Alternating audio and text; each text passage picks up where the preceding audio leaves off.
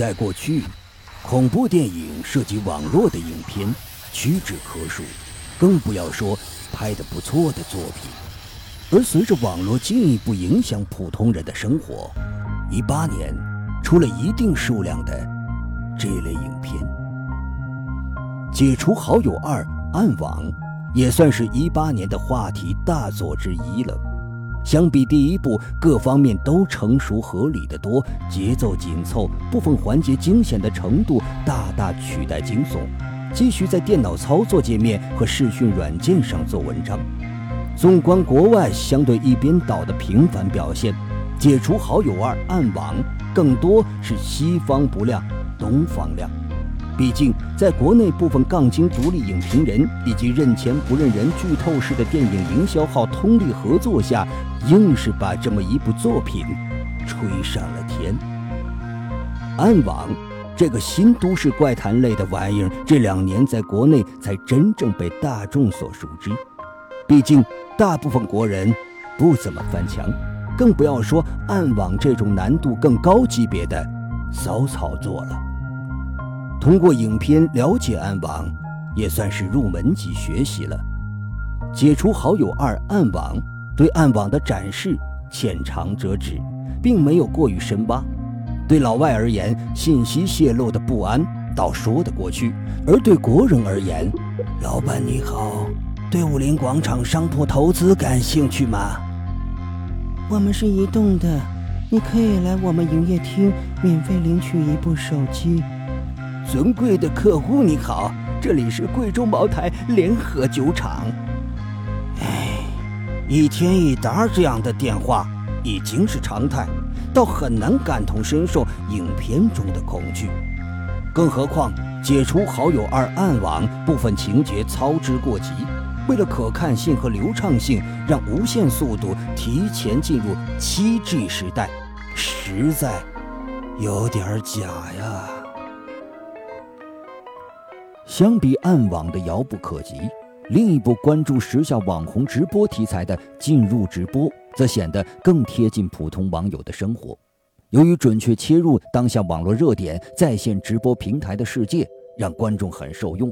客服的无为、管理混乱、账号被盗、申诉无门、看客打赏、盲目攀比，为了排位，主播不惜突破各种底线等诸多真实反映当前网络直播乱象的东西，一下拉近了电影与观众的距离。进入直播，勇敢地抛弃近些年来同类型影片不是被鬼上身，就是血腥暴力的元素。从头到尾都通过女主角来介绍色情类直播平台以及随后发生被替代的故事，但由于恐怖惊悚的部分更多反映在被盗号、失去大 V 头衔这些资深网友才会有着切肤之痛的要点，普通观众可能理解不了有什么不安的。其实越是网瘾重的人，越容易在进入直播中看到自己发寒的东西。毕竟，好多人生活在一个连蚂蚁森林能量被偷都会心痛不已的网络世界至上的社会。进入直播，在西方获得很高的赞誉，在国内豆瓣网上则连及格线都没过，因为国内的恐怖影迷依旧纠结影片没有解释那个假网红是什么来头以及怎么出现的。你没给答案，我就会憋死，我就要给差评啊！地狱自拍改编自一五年的两分钟同名短片，充其量也就是廉价网络吓人小视频，没想到还筹集到资金开拍电影了。可以说，地狱自拍是一八年最烂的恐怖电影了，没有之一，甚至差到没有资格进入我们的烂南国奖。毕竟这个奖项只是针对表现糟糕或者令人大失所望或者发挥失常的作品。地狱自拍则属于故事本身没有任何意义，剧情又像懒婆娘的裹脚布，又长又臭，吓人手段老土无效，就连最基础的表演也是业余到爆。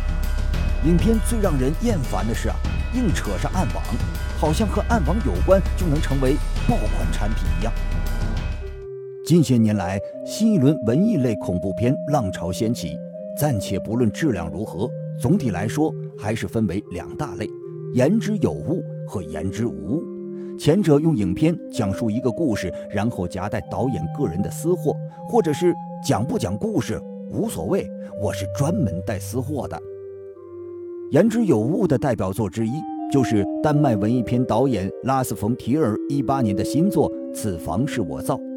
用对话和章节体的方式来讲述一名连环杀人狂在一次次的杀戮中提升自己，寻求更为艺术的杀人方式。作为戛纳电影节过去时的宠儿，拉斯冯提尔再次用极端暴力和惊世骇俗的言论来刻画影片中的男主角，在电影节上又一次遭到口诛笔伐。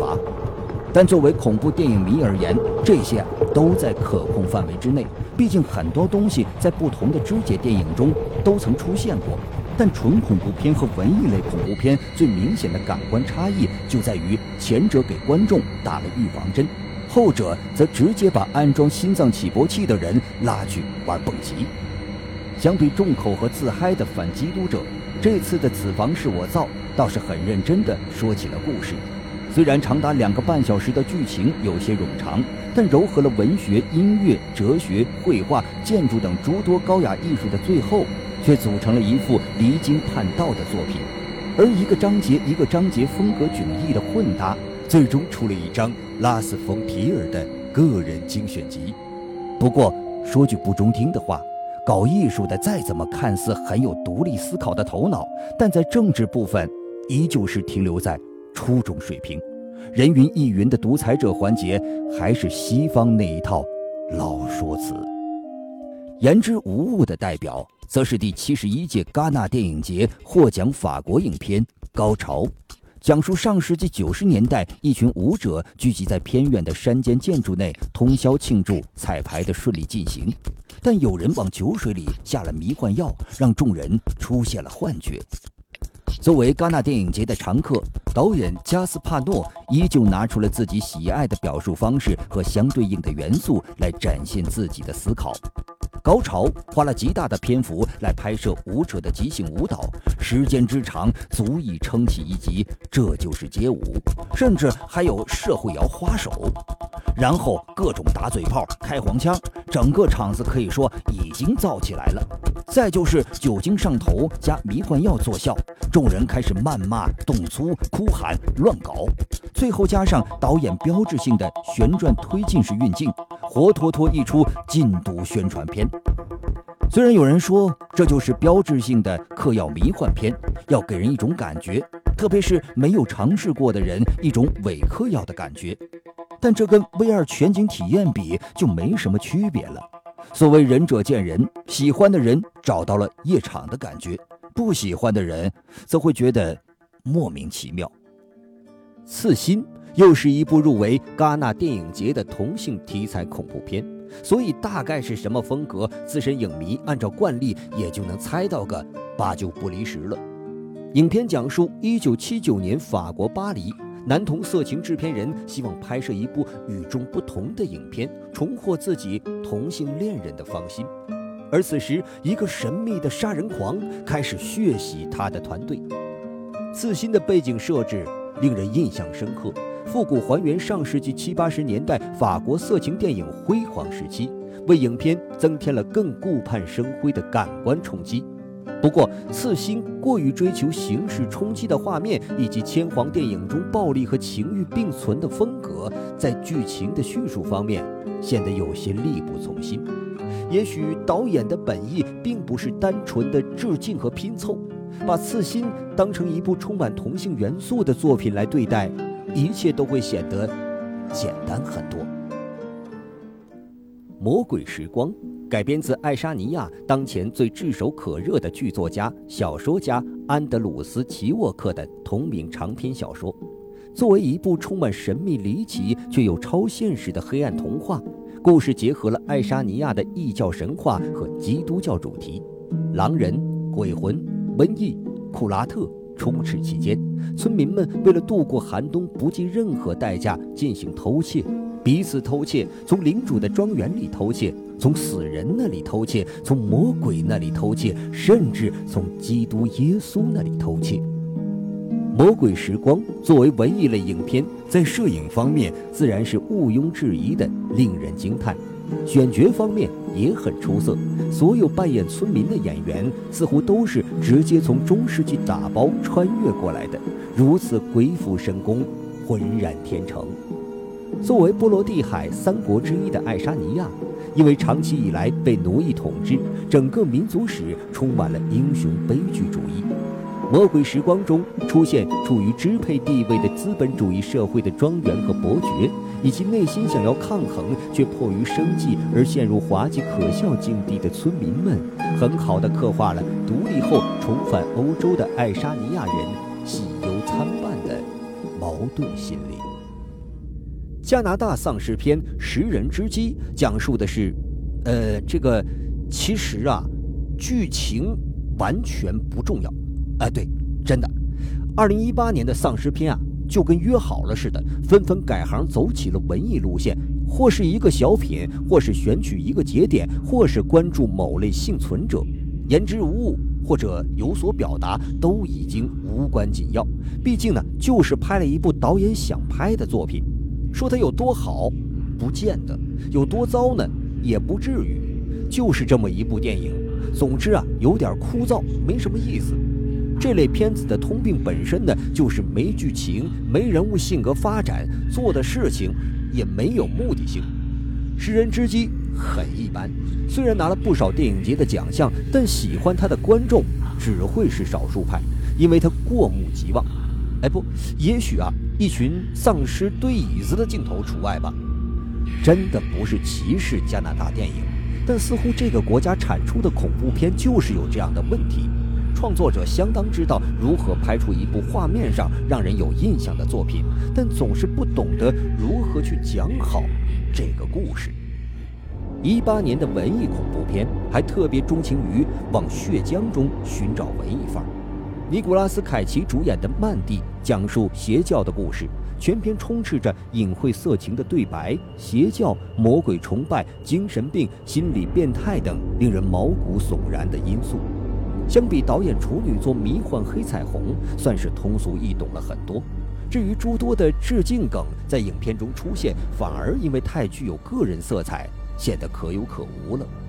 有人说《曼蒂》后半段复仇戏份爆爽，其实也就那么回事儿。换成好莱坞反杀片里，这样的剧情比比皆是。毕竟啊，这方面不是导演强项，而且前面沉默了一个小时换来的爆发，终归是有反差的。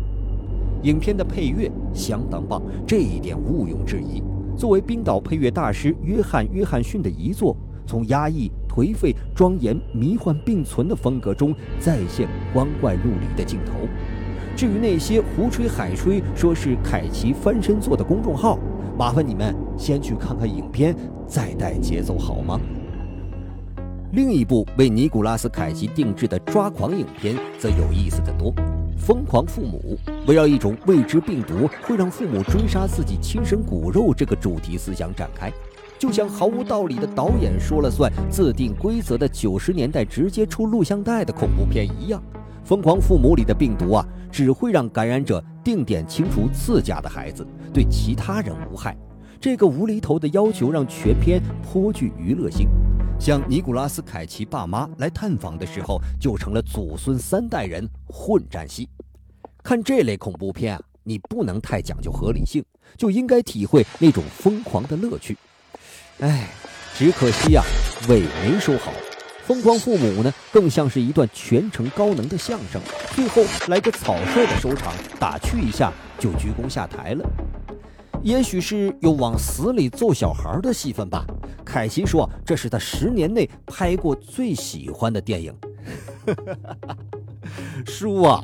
你说什么都对。这几年恐怖片的题材一直处于被积极开发的状态，续集恐怖片看似一直在榨干自家品牌，倒也渐渐摸索出自己的路线。只不过，影迷经常会将前作联系起来比较，是坚持原来的味道，还是改良升级，也是电影人们所要尝试的。续集电影《潜伏四：索命亡灵》，虽然在口碑方面属于系列中最差的，但并不代表这片子有多糟糕。它的票房成绩则是四部里最高的。潜伏三》当初就是以前传方式展现，但充其量是时间线上的倒叙。《潜伏四：索命亡灵》则属于真正前传的性质，直接回顾了灵媒伊利斯的身世背景，讲述他在多年之后重返老宅进行调查的故事。在影片结束部分，又穿起了第一部的时间线，算是完整讲述了潜伏系列。《潜伏四：索命亡灵》在整体结构上挺经得住考验，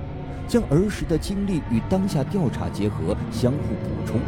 在女主父亲身份的两次反转，以及被囚禁女孩人鬼身份的误导辨识上，都处理得很到位。但《潜伏四：索命亡灵》把悬疑高潮部分提前了将近半个小时，就导致影片有些头重脚轻。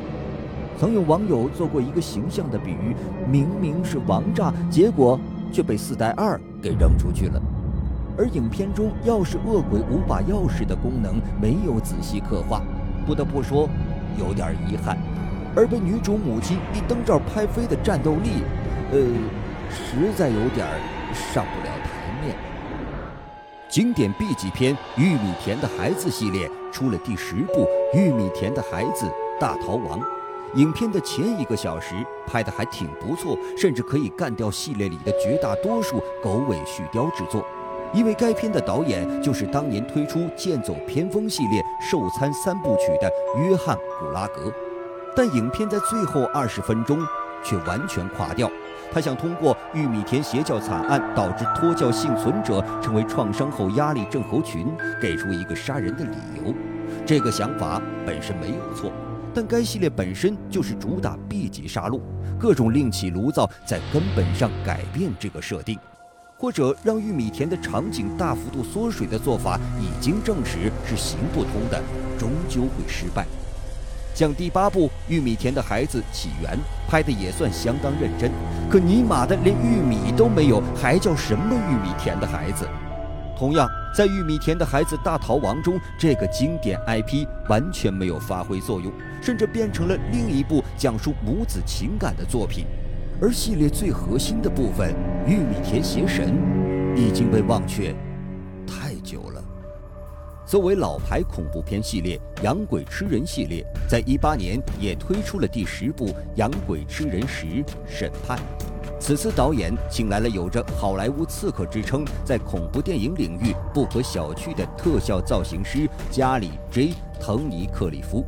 他曾参与《养鬼吃人》七部续集的设计制作。而为了体现滕尼克里夫的特长，以及作为这一系列头号粉丝的诚意，《养鬼吃人时》审判额外增加审判官、陪审团、评估师、屠夫、包皮师等一系列个性化反派角色。影片开始十分钟就提前透支了全片的高潮戏份。而结尾修道士逆天虐杀上帝代言人的部分，既有揭露宗教虚伪的一面，也有天不怕地不怕的孙猴子气节，宁可被流放人间，也不愿意被招安。从养鬼吃人系列头四部之后，每一部都在偏离主题的道路上渐行渐远。修道士成了哲学家，电击狂人杨教授的地狱版。从第九部好不容易拨乱反正回到最初版本的设定，却因为大反派更换角色，变成了一个遭人厌的胖仔，吃了一个超级大低分的评价。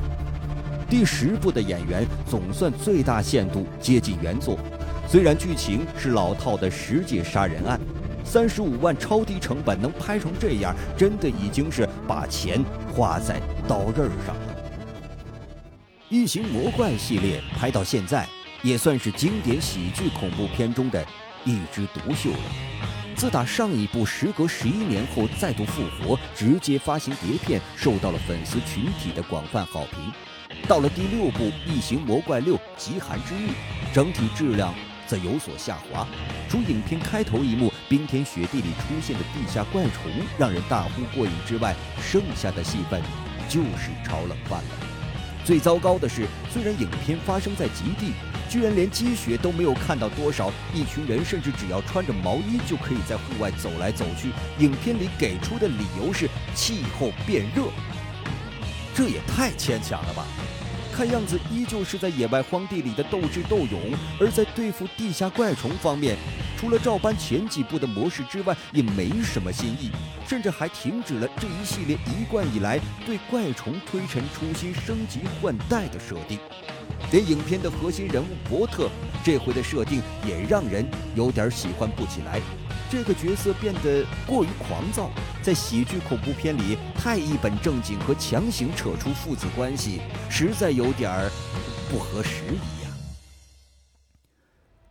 取材自爱尔兰民间传说的绿色小矮人，在恐怖电影圈也凭借《鬼精灵》系列占据一席之地。在特型演员莫维克·戴维斯的精彩演绎下，将这喜欢恶作剧、带有一丝邪恶、为了守护金币不惜杀人放火的皎洁小恶棍搬上荧幕。虽然很多人是因为詹妮弗·安妮斯顿的处女作而知道的这部作品，二零一八年最新一部《鬼精灵归来》也效法新版《万圣节》，忽略了所有的续集，直接将时间线接在了二十五年前的第一部之后。讲述鬼精灵复活、寻找金币的故事。虽然原作主创人员回归，但因价钱最后没谈拢，第一部主角没有出现。毕竟作为一部电视电影，怎么可能支付得起詹妮弗·安妮斯顿现在的出场费呢？而鬼精灵扮演者自打当上了爸爸之后，就暂时告别了恐怖电影这个圈子，转由九五后新人特型演员林登·波尔科担当。《鬼精灵归来》的导演，则是当年凭借话题恐怖片《虚空异界》引起关注的史蒂文·科斯坦斯基。在影片质量上亮点纷呈，比如一群槽点满满、个性迥异的女大学生，和旧作相关的老梗，以及鬼精灵一如既往的打油诗刀比刀。再加上与时俱进的无人机追杀、点到即止的伪纪录片镜头等诸多细节的展示，无不证明了团队在拍摄方面下的功夫。更何况，影片依旧还是请回了原作中的男配角胖子，给粉丝们带来了一丝惊喜。正值一提的恐怖科幻片《人类清除计划》在一八年推出了前传《人类清除计划四》。补充的内容不多，只是大致介绍一下清除计划的由来，差不多也就只言片语的样子。从全国大范围清除缩小到一个岛上的范围，再加上点阴谋论，基本上还是换汤不换药。该见识的东西也几乎在前三部里见识过了，确实没有太多深挖的空间。在头三部作品中，每次都披着政治的外衣进行清洗运动，而不是过于明目张胆的血洗。但人类清除计划四里的扫荡实在是太明显了，太流于表面。影片更多关注的是黑人社区的百态，在影片高潮戏部分，雇佣军屠楼、幸存者反击，直至影片结束的一气呵成，倒保持了一定水准的可看性。一六年鬼屋题材伪纪录片《地狱屋》让人眼前一亮。利用游客发布到油管上的片段，以及采访权威人士，吊足观众的胃口。再用鬼屋团队的日常录影资料作为主线，穿插新闻报道和专访，以及其他辅助的影像资料，让这部作品摆脱了大部分伪纪录片让人诟病的镜头混乱拖沓的叙事方式。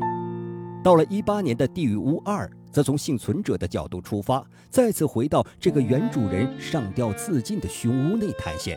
同样利用了电视谈话类节目和网络调查节目，以及通灵真人秀节目多渠道混合来讲述续集故事。《地狱屋二》延续了第一部的模式，主要以解答和揭秘凶屋中的秘密为主。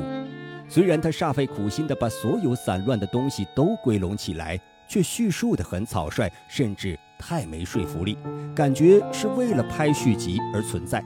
试问，有哪个幸存者会继续带着为数不多的几个人重回差点要了自己命的鬼屋，而且还是在没有任何安全保障的前提下？虽然影片在灵异方面依旧可圈可点，像台阶上停止不动的大腿、厨房里悄无声息回头的人偶，以及门外那探头窥视的女鬼，惊吓效果都很不错。只可惜在讲述重头戏的时候失败了。恶魔的代理人已故的店主人表明了这是一个恶魔崇拜者的组织，却在独白的时候显得过于话痨。灵异类的东西最好惜字如金，甚至是闭嘴，说的越多，气氛越淡。更何况人家说的话比脱口秀还多。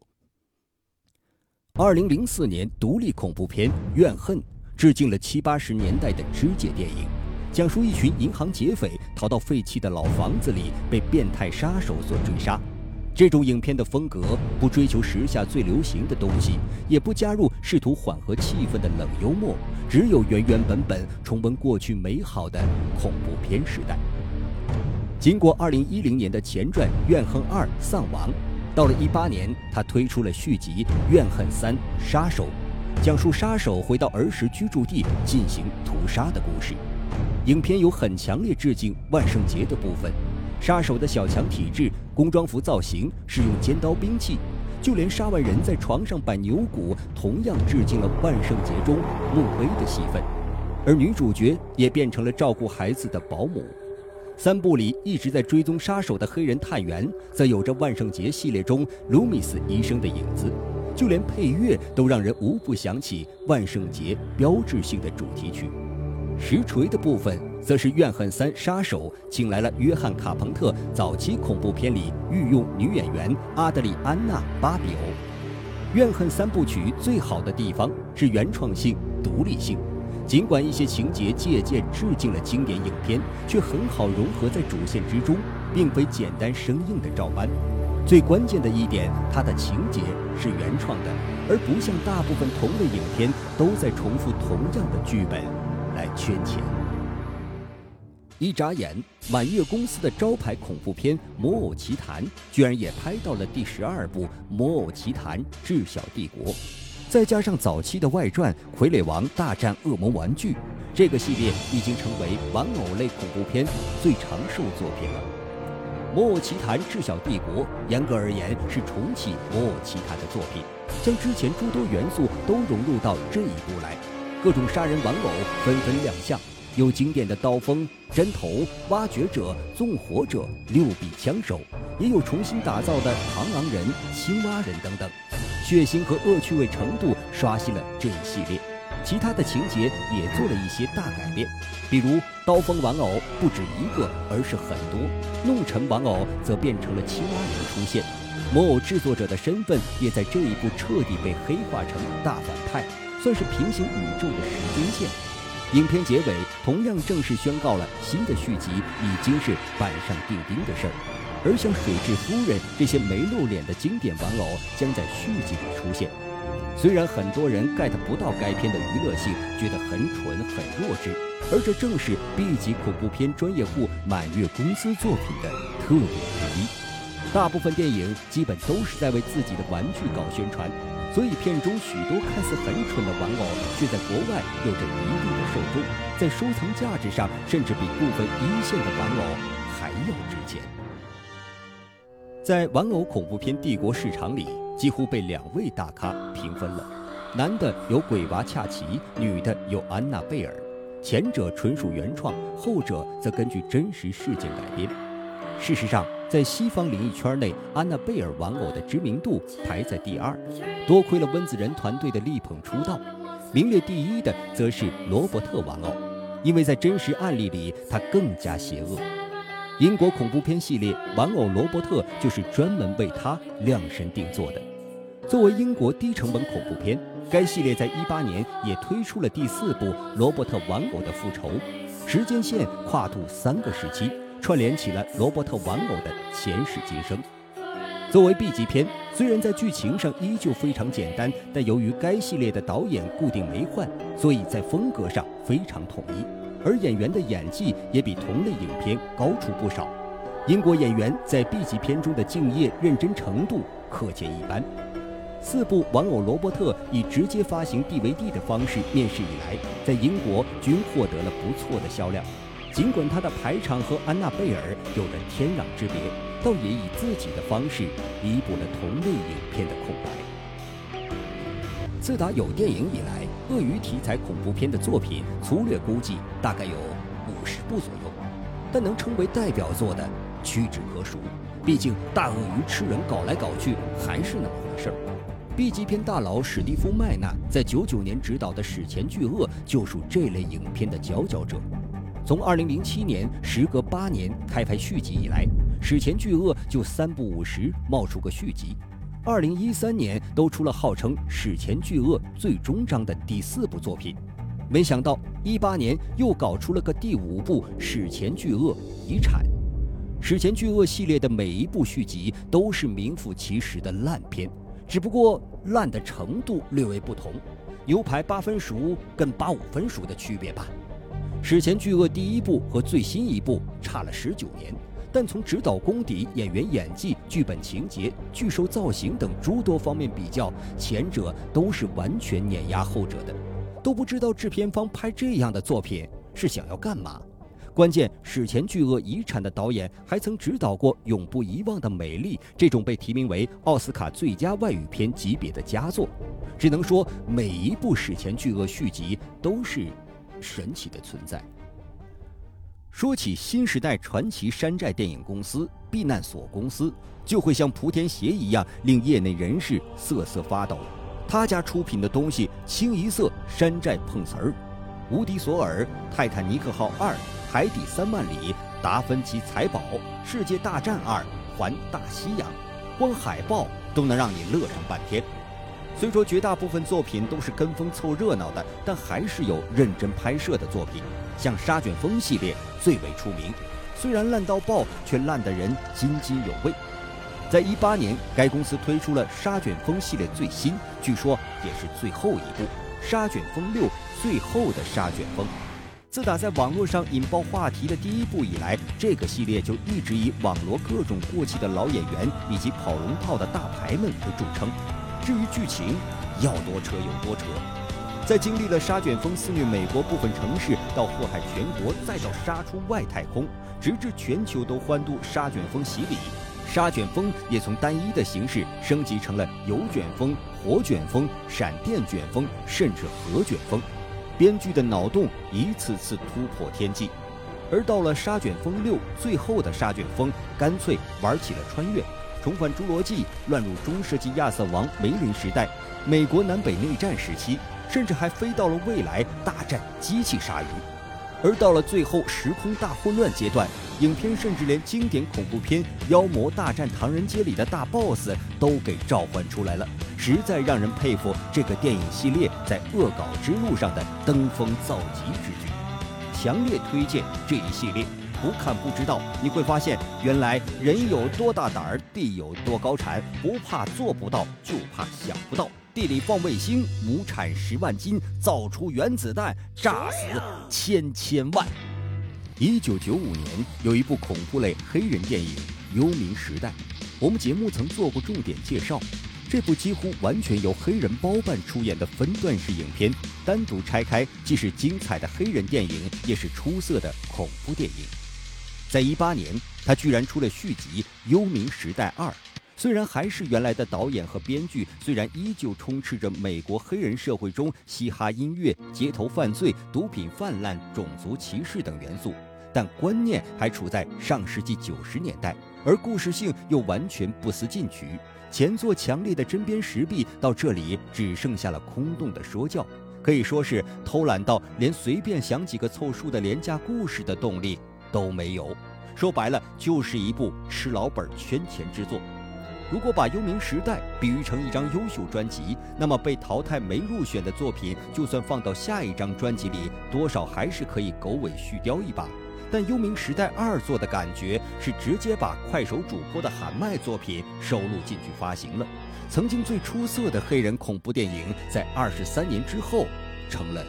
一声叹息。唉，一八年有一些影片由于种种原因存在着功亏一篑的情况，实在令人惋惜。斯黛芬妮。一上来就让一个可爱的小姑娘进行了长达半小时的个人秀，自然沉稳的演技完全不输演技派的成人演员，在观影过程中不会让人产生冷场的感觉。小姑娘的父母哪儿去了？发生了什么？是丧尸片、恶灵片，还是末世片？似乎哪个选项都不重要了。而影片在父母出现之后，就基本在走下坡路。再加上影片过大半之后，资深的影迷早就可以把剧情猜出个八九不离十。斯黛芬妮给人的感觉就是慢火炖熬，各种香料加得令人翘首以待，餐具也已经擦拭得金光发亮。最后揭开锅盖，却发现里面只有一份水煮蛋。本片导演是凭借《美丽心灵》拿下奥斯卡最佳改编剧本奖的阿奇瓦·高斯曼，在好莱坞改编剧本界有着一定的分量，但在电影指导方面还是显得后劲不足。《婚神》是一部试胆题材的影片，这种年轻人作死的片子，不出意外都可以打出一张保险的安全牌。在片头出字幕阶段能看到，导演还是下过一番功夫，希望拍出点不一样的东西。《婚神》整体的氛围拿捏得不错，只可惜编剧太菜，导致故事没能很好展开，灭门惨案也没有好好挖掘一下，仅停留在口头描述阶段。婚神用正常拍摄和伪纪录片镜头结合的尝试比较失败，让人看得有点蒙圈。全做成伪纪录片反而会更具娱乐性，要不观众一直要在两种情境下切换，实在心累。演员表现尚可，但因为是地狱帮成员，服装都差不多，光看脸的话能认出谁是谁，但在黑乎乎的条件下，实在很难区分。就比较难以让观众跟演员建立情感上的联系。此外，闹鬼的房子也太干净了吧，压根儿不像废弃多年的老屋子，整洁程度甚至秒杀国内大部分业主的房子吧。恶灵之家讲述一群大学生假装成专业通灵抓鬼团队进行诈骗活动，结果却遇到一间真凶宅的故事。本该是一部很有看头的电影，毕竟假通灵遇上真猛鬼的戏份还是有挺大的冲突性，再加上鬼屋背后还藏着一个虐杀孤儿的变态母亲，更让影片有了进一步扩展的空间。讲道理，如果处理得当，《恶灵之家》会拍得非常成。只可惜导演无法掌控这样有变数的作品，决定打保险牌，走好莱坞传统恐怖路线。但偏偏选择了最缺乏创意和老调重弹的那条路，老套的杀人狂加老套的鬼屋故事，最后出了一个连老套都不如的作品。而为了剧情发展下去，让主角一行智商严重掉线，以及鬼魂故意绕大圈子，结果啥也帮不上，实在让人无语。影片拖延了大半的时间之后，苦于无法收尾，只好让片里的鬼魂使出狮子吼大招，干掉反派。一了百了。真心话大冒险可算得上是《死神来了》派系的作品。这类恐怖片的主要卖点在于有趣创意下的游戏死法。影片围绕一群小年轻被邪灵诅咒，必须玩真心大冒险展开。虽然最初可以耍点小聪明或钻空子来躲过一劫。但随着规矩的浮出水面，比如每个人都要循环不停地玩，不可以连续多次玩难度较低的真心话，继续让影片变得颇有乐趣。但就和死神来了一样，你可以骗得了死神一时，最终还是要回到死神定下的规矩上来。虽然真心话大冒险在很多方面有着死神来了的味道，可惜结尾本该高潮戏的部分草草收场，终究还是让影片。烂尾了。未完待续广告之后马上回来让我们接着聊聊一八年的华语恐怖片亚洲恐怖片以及欧洲恐怖片。Yesterday when i was young the taste of life was sweet as rain upon my tongue. I tease the life if it were a foolish game. The way the evening breeze may tease a candle flame. The thousand dreams I dream, the splendid things I plan, I always built to last.